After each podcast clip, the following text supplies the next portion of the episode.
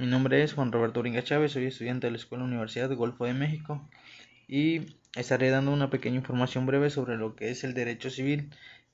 Para hablar del derecho civil debemos saber que es el conjunto de normas jurídicas que regula las relaciones personales, el cual el derecho civil es, es una de las ramas más importantes del derecho universal, debido a que regula las, las relaciones entre las personas naturales. ¿Ok? Para también para saber un poco más del derecho civil hay que tener conocimiento que se divide en siete ramas. La primera que es el derecho romano. La segunda que es el derecho civil general y de personas. La tercera, derecho civil familia. Cuarta, derecho civil bienes.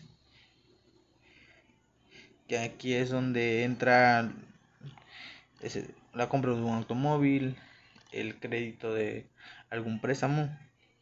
Bueno, y el siguiente que es derecho civil o obligaciones, que viene siendo como un acreedor y un adeudor, los cuales consta de obligaciones.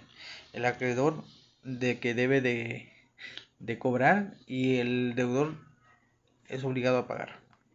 También consta del derecho civil de contratos y por último y finalizar el derecho civil en sucesiones que en pocas palabras es este de la herencia, el proceso de herencia. Y con eso finalizo mi pequeña y breve información sobre el derecho civil. Gracias.